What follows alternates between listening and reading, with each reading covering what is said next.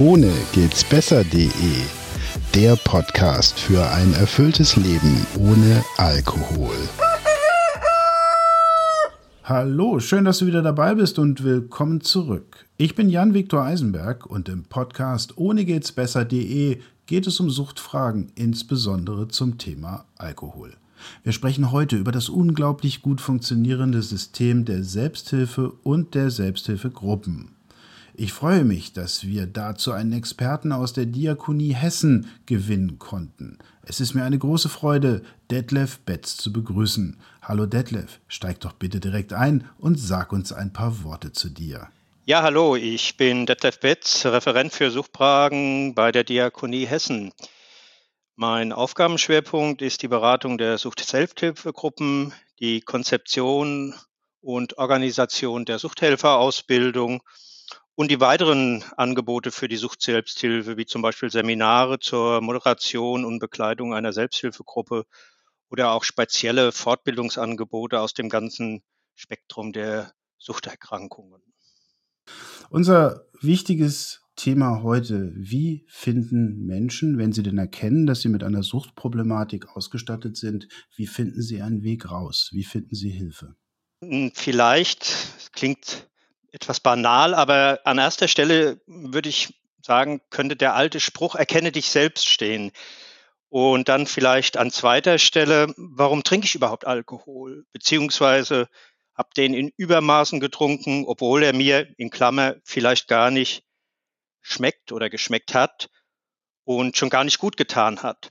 Oder wie ich das jetzt in dem Buch, das ich gerade zum wiederholten Mal lese, von dem Schriftsteller Jack London, der in seinem autobiografischen Roman König Alkohol sagt, ich habe ihn, den Alkohol, gehasst und trotzdem habe ich im Übermaß getrunken, um stark zu sein und als ganzer Mann, in Klammer, der viel verträgt, zu gelten. Und das Interessante bei Jack London ist, ähm, er hat heimlich, ohne dass es die anderen merken sollten, Kaubonbons viel, viel lieber als Alkohol äh, sich äh, zugeführt sozusagen und äh, diese mit viel Genuss gegessen. Und das erste Mal trocken wurde er tatsächlich auf einem sechs Monate dauernden Segeltörn, auf dem es kein Alkohol an Bord gab und die gesamte Mannschaft nicht getrunken hat. Und das war für ihn so ein erstes Erweckungserlebnis, will ich mal sagen, aber nichtsdestotrotz äh, danach, als er auf ein anderes Schiff wieder gewechselt hat, ist er auch wieder in sein altes Muster zurückgefallen. Also zurück zu deiner Frage, wie finden Menschen einen Weg aus der Sucht? Das hat auch immer etwas damit zu tun, an den Punkt zu kommen und zu erkennen, dass es eigentlich so nicht mehr weitergeht. Und die Bereitschaft, sich diesen allen Konsequenzen bewusst zu machen. Ein guter Freund von mir hat über die anonymen Alkoholiker, die AAs, gerne von der persönlichen Kapitulation gesprochen, also dem endgültigen sich beugen vor einer überlegenen Gewalt. Und das ist ja letztlich der Alkohol. Der Alkohol ist uns immer überlegen und das heißt dann auch, sich die eigene Schwäche bewusst zu machen und die Hilfe anzunehmen. Eine Therapie zu beginnen, sich mit dem Thema der lebenslangen Abstinenz zu beschäftigen und auseinanderzusetzen und wann und wo immer dies möglich ist, in eine Selbsthilfegruppe zu gehen. Und dies auch über einem möglichen sehr langen Zeitraum. Ich will jetzt nicht sagen, dass Selbsthilfe gleichbedeutend ist mit einem Bund für das restliche Leben. Aber Selbsthilfe heißt auch immer über einen längeren Zeitraum mit Freundinnen und Freunden, die genauso betroffen sind wie man selbst, zusammen zu sein und über diesen Zeitraum hinweg auch ein Beziehungsfeld aufzubauen, das einen auch an den Punkten, wo man möglicherweise mal Schwäche hat, wo man möglicherweise in der Gefahr gesteht, es geht so nicht weiter, Hilfe zu bekommen, Unterstützung zu bekommen. Das heißt also doch erstmal ein bisschen Bilanz ziehen. Wo stehe ich eigentlich? Wie geht es mir körperlich? Wie geht es mir mit meinen Freunden, mit meiner Familie? Bin ich denn eigentlich noch funktionsfähig? Höre ich das so ein bisschen raus? Genau so ist es. Also wir haben vor Jahren mal einen bekannten Schauspieler, ich will jetzt den Namen nicht nennen, äh, der sich aber zu seiner Alkoholsucht bekennt. Den haben wir mal eingeladen zu einem Ein-Personen-Stück. Das hat er in einem kleinen, sehr intimen Rahmen vor 70 ZuschauerInnen vorgeführt. Und ähm, in diesem Ein-Personen-Stück ging es ausschließlich um ihn und seine Alkoholsucht. Wenn ich heute noch dran denke, das, da habe ich Gänsehautgefühle äh, und denke mir, meine Güte, was hat der Betreffende mitgemacht? Was hat der sich da auch selbst angetan? Ähm, alleine die Schilderung morgens, äh, der Griff zur Flasche, dann gegen die Übelkeit anzukämpfen, die Rebellion im Magen und im Darm und einfach um zu funktionieren, um weiterzumachen, das immer wieder zu tun. Und das ist wirklich äh, extrem und grotesk, wenn man ja, wenn man es hört, aber es ist ja die Realität. Und es ist die Realität von denen eben die Suchtkranken beziehungsweise die Menschen, die eben die Sucht so weit abbilden, dass man sie als krank bezeichnen muss. Aus dieser Realität kommen die ja erstmal nicht raus. Alleine zumindest schon mal gar nicht oder in den ganz, ganz, ganz seltenen Fällen nur. Ja, also, ich glaube, wer eine Suchterkrankung hat, der weiß das. Und wer es noch nicht genau weiß, der wird das zumindest spüren. Und wenn das der Fall ist, dann sollte man sich vielleicht mal professionellen Rat holen. Du hast die Abstinenz angesprochen, die man ja als ein Ziel nennen kann. Die einen probieren es mit kontrollierten Trinken, die anderen sagen, nee, für mich kommt nur die Abstinenz in Frage. Ja, was kommt denn dann mit der Abstinenz oder was kommt danach? Wo liegen denn die Stolpersteine? Naja, nun, wie die Stolpersteine so an sich haben, man sieht sie nicht oder man nimmt sie nicht wahr.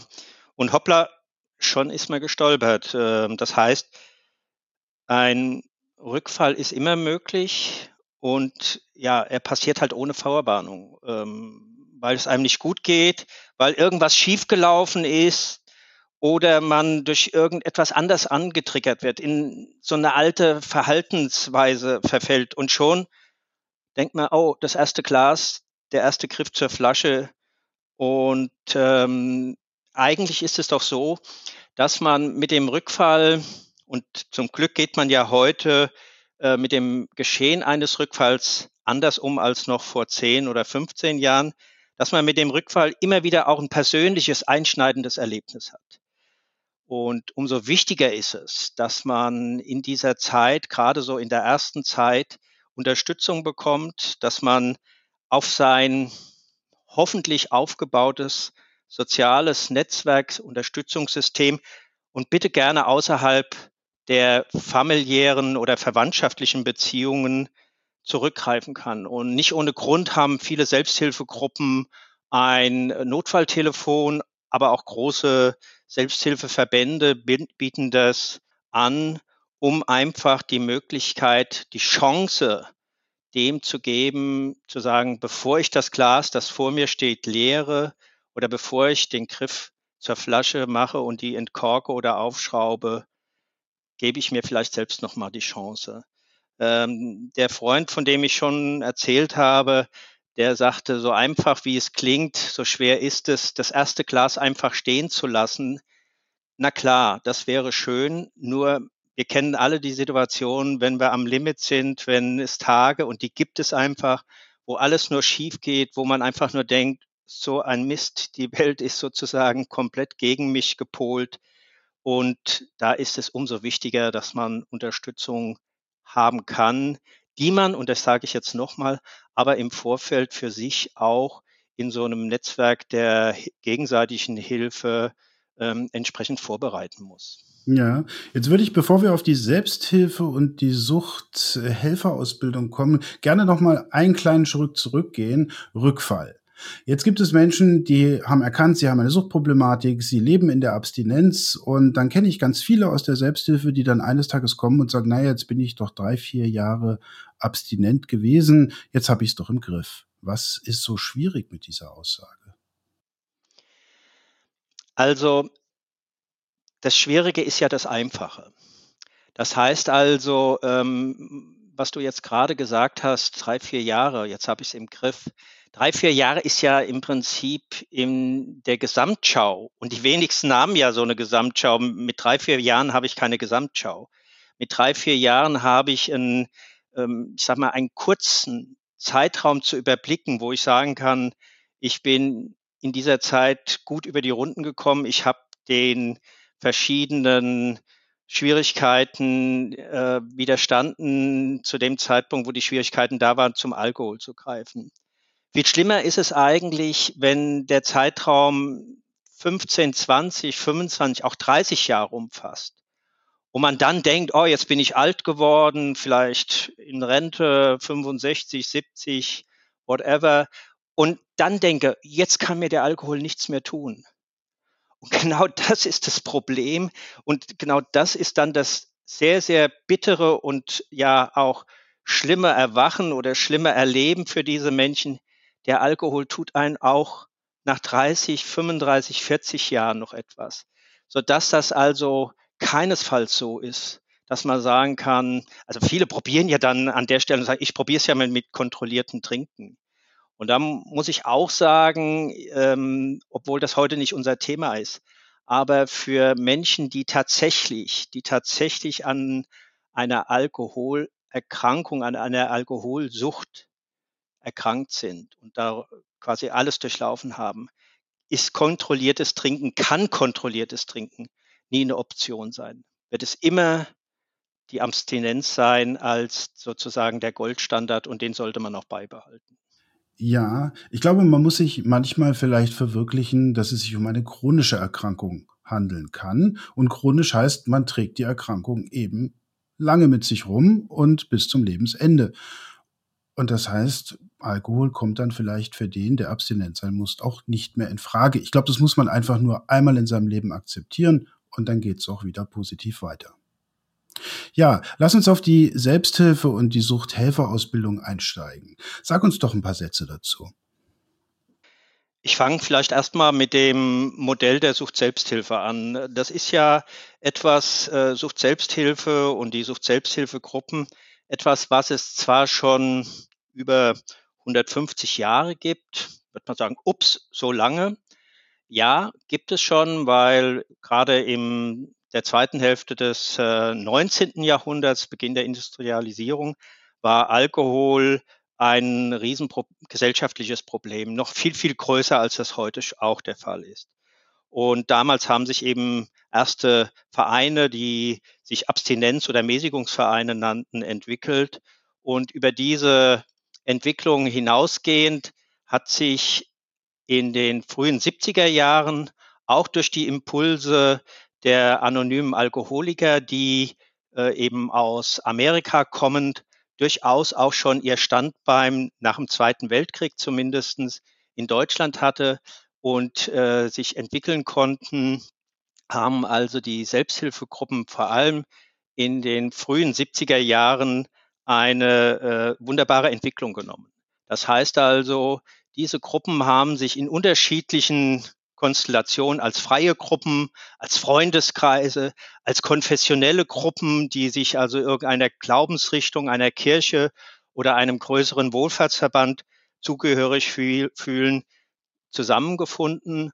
Und dieses Anführungszeichen Erfolgsmodell Selbsthilfegruppen ähm, ist einfach aus dem Gesamtgeschehen der Suchttherapie nicht mehr wegzudenken und ist ein hoher Garant für die Stabilität der Menschen, die aus einer Sucht zum einen aussteigen wollen, aber zum anderen auch in diesem Ausstieg für sich selbst eine neue, einen neuen Lebensinhalt finden müssen, eine neue Lebensbestimmung. Und so gesehen haben die Selbsthilfegruppen auch bei uns, ich bin ja ein Vertreter der Diakonie, einen sehr, sehr hohen Stellenwert und haben auch eine äh, langjährige, jahrzehntelange Tradition auf die wir keinesfalls in irgendeiner Weise verzichten wollen und auch nie verzichten würden. Ja, jetzt jahrzehntelange Tradition ist natürlich kein Garant für Erfolg. Was macht denn Selbsthilfegruppen so erfolgreich? Also ein Erfolgsgarant ist einfach für mich immer wieder der, dass Selbsthilfegruppen ein Geschehen zwischen Menschen ist. Das Erfolgreiche an der Selbsthilfegruppe ist, dass Menschen zusammenkommen. Das verbindende Element ist die wechselseitige, nennen wir es Wertschätzung, nennen wir es Betroffenheit, nennen wir es aber auch Liebe, dass man Liebe zu dem Gegenüber hat, zu dem Mitmenschen hat. Das heißt also, dass der Erfolgsgarant nochmals, der Erfolgsgarant für die Selbsthilfe ist, dass man zusammenkommt, dass man sich wechselseitig stützt und unterstützt und vor allem den anderen, das Gegenüber, vorbehaltlos annimmt. Zunächst mal vorbehaltlos annehmen bedeutet an dieser Stelle, dieses Gegenüber ist sozusagen wie mein Spiegelbild. Das heißt also, ich sehe da auch den Menschen, der ich selbst bin oder der ich war. Und das macht eigentlich den Erfolg der Selbsthilfe aus. Und das macht eigentlich auch aus, dass die Selbsthilfe sich so über so viele Jahrzehnte auch stabilisiert hat. Also ähm, letztlich die anderen Selbsthilfegruppen, die sich, die entstanden sind, fußen eigentlich alle auf diesem Modell der äh, Suchtselbsthilfe.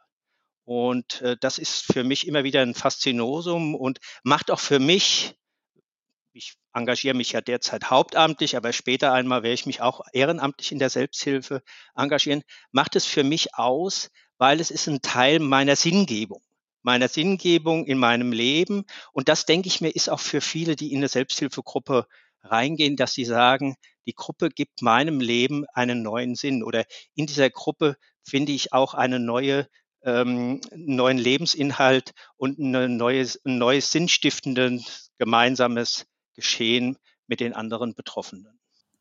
Ja, ich glaube, ein weiterer Vorteil ist es, dass Gleichgesinnte aufeinandertreffen oder Menschen mit einem ähnlichen oder gleichen Problem sich auf Augenhöhe austauschen können. Vielleicht sogar manchmal besser austauschen können als mit dem übergeordneten Therapeuten, der vielleicht noch nie selber eine Suchterkrankung hingelegt hat und gar nicht so genau weiß, was im Menschen eigentlich vor sich geht. Vielleicht bestens medizinisch darüber ausgebildet ist, aber mit dieser, mit diesen Kleinigkeiten des täglichen Lebens vielleicht gar nicht so gut sich auseinandersetzen kann. Ja, ganz klar. Und ähm, Selbsthilfe heißt auch immer, es wird ohne zunächst mal Filter gesprochen. Das heißt also, bin ich in einer therapeutischen Beziehung, habe ich als Betroffener immer auch ein Filtersystem auf meinen Äußerungen. Äh, das Filtersystem ist mal mehr, mal weniger durchlässig. In der Selbsthilfe ist es so, wenn ich da sage, ohne Filter bedeutet, ich kann da erstmal so sein, wie ich bin.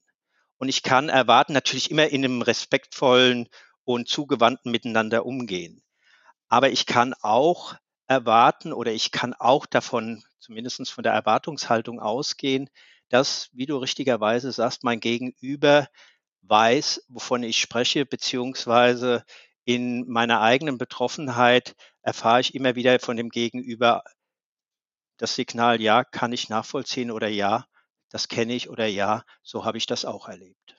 Sehr gut. Jetzt lass uns noch ein, zwei Worte über die Inhalte der Suchthelferinnenausbildung sprechen.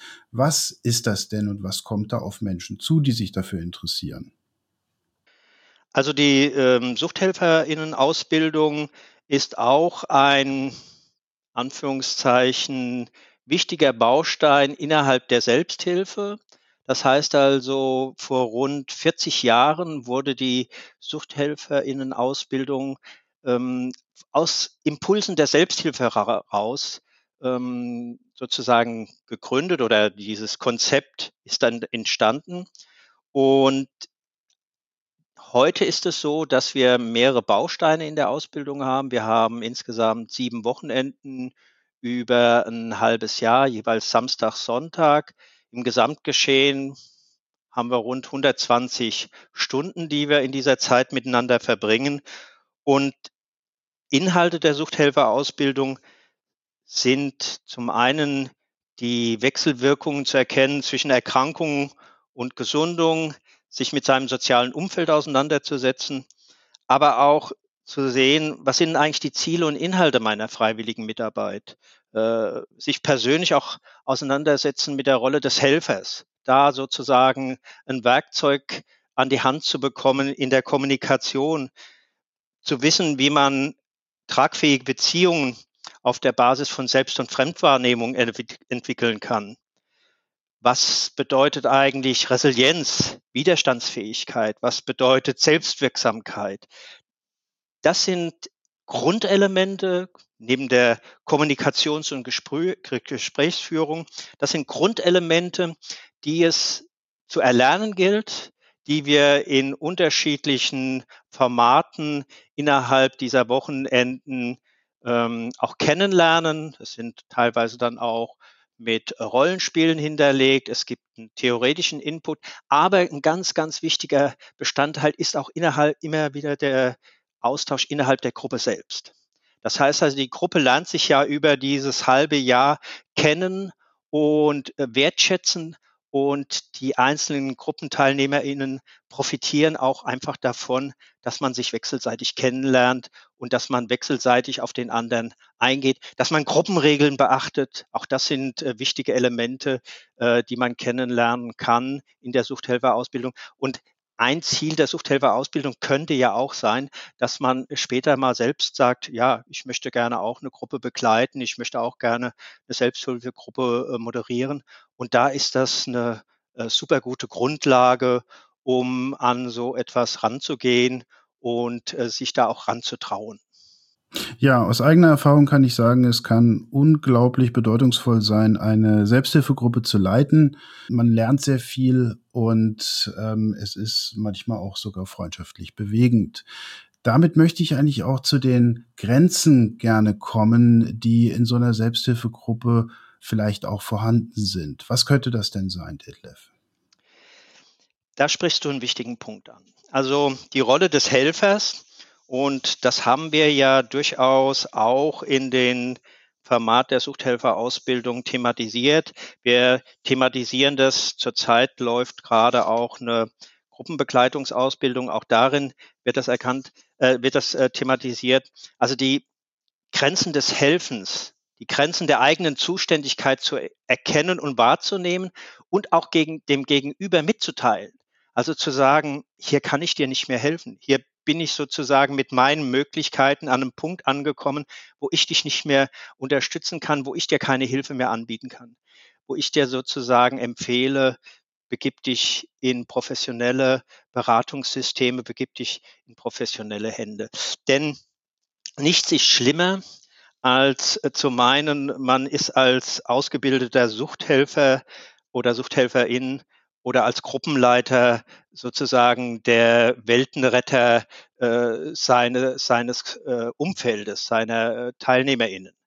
Äh, das ist man gewiss nicht, sondern man braucht an dieser Stelle auch in Anführungszeichen immer wieder so ein Stück weit die geerdete, ich will nicht sagen professionelle, aber die geerdete Distanz. Das heißt also, äh, an der Stelle dem Gegenüber zu sagen, stopp, hier ist meine, mein Tableau an Möglichkeiten erschöpft. Stopp, hier bin ich einfach an Grenzen angekommen, die du bitte respektieren möchtest. Und ich bitte dich, geh in ein professionelles System, weil ich kann dir an dieser Stelle nicht, äh, ähm, nicht weiterhelfen. Und das ist ganz wichtig. Das ist ganz wichtig, dem anderen zu sagen, weil wenn man das nicht tut, kommt man in eine Spirale, die letztlich in der Überforderung mündet.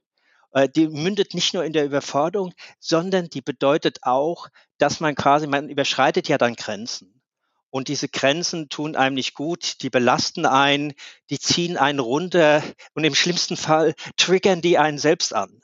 Und das gilt es auf jeden Fall zu vermeiden.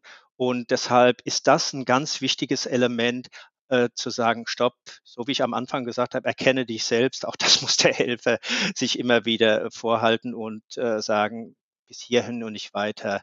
Mein Job ist an dieser Stelle als Helfer beendet. Ja, das ist ein guter Rat. Danke dafür, weil er ist auch so fürchterlich wichtig. Wenn sich jetzt jemand von unseren Hörern für die Suchthelferinnenausbildung interessiert, an wen darf er sich denn wenden? Wo kann er sich denn weitere Informationen holen? Also am einfachsten geht das immer über das Internet. Das heißt also unter diakonie-hessen.de gibt es eine Leiste mit Beratung und Hilfe. Und da gibt es ähm, das Referat, in dem ich tätig bin, Referat für Suchtfragen. Und in diesem Referat sind dann mehrere Kontaktdaten hinterlegt. Äh, natürlich meine Kontaktdaten, aber auch die von meiner Kollegin und von dem unterstützenden äh, Office-System, Bürosystem, sodass also jeder und äh, der Hilfe braucht, äh, sich hier melden kann. Suchthelferausbildung ist ja kein akutes Geschehen, sondern man plant das ja. Und so gesehen, wie bei allen planerischen Sachen, äh, sollte man da eben so am besten mit einer E-Mail starten oder aber auch gerne mit einem Anruf starten und sich beraten lassen. Und dann ist man, so ist meine Erfahrung, immer schnell äh, dabei und kann an einem der nächsten Kurse, der unter anderem im Sommer wieder starten wird, äh, dabei sein. Sehr schön, lieber Detlef. Wir kommen auch schon zum Ende. Ein letztes Wort an unsere Hörer. Ein letztes Wort an unsere Hörer. Würde ich und Hörerinnen natürlich, würde natürlich. ich natürlich äh, dahingehend richten, dass ich sage, es ist ganz wichtig, den Weg, den man aus der Sucht herausgegangen ist, auch im wirklichen Leben fortzusetzen. Und äh, das heißt eigentlich nichts anderes, als dass ich mir immer wieder bewusst mache, es ist kein einfacher Weg gewesen und es wird immer ein schwieriger Weg bleiben, aber er ist Teil meines Lebens. Und da würde ich einfach sagen, ja, herzlich willkommen im richtigen Leben und genießt das richtige Leben in diesem neuen freien Rahmen, äh, der eben weg ist von dem Alkohol, der eben weg ist von diesen ganzen belastenden Momenten und ähm, strebt danach glücklich zu sein. Das war ein guter Rat und auch schon unser Gespräch mit Detlef Betz, der für die Diakonie die Suchthelferinnenausbildung leitet. Vielen Dank für das interessante Gespräch, lieber Detlef, und für unsere lieben Hörerinnen. Ohne geht's besser.de. Es funktioniert. Musik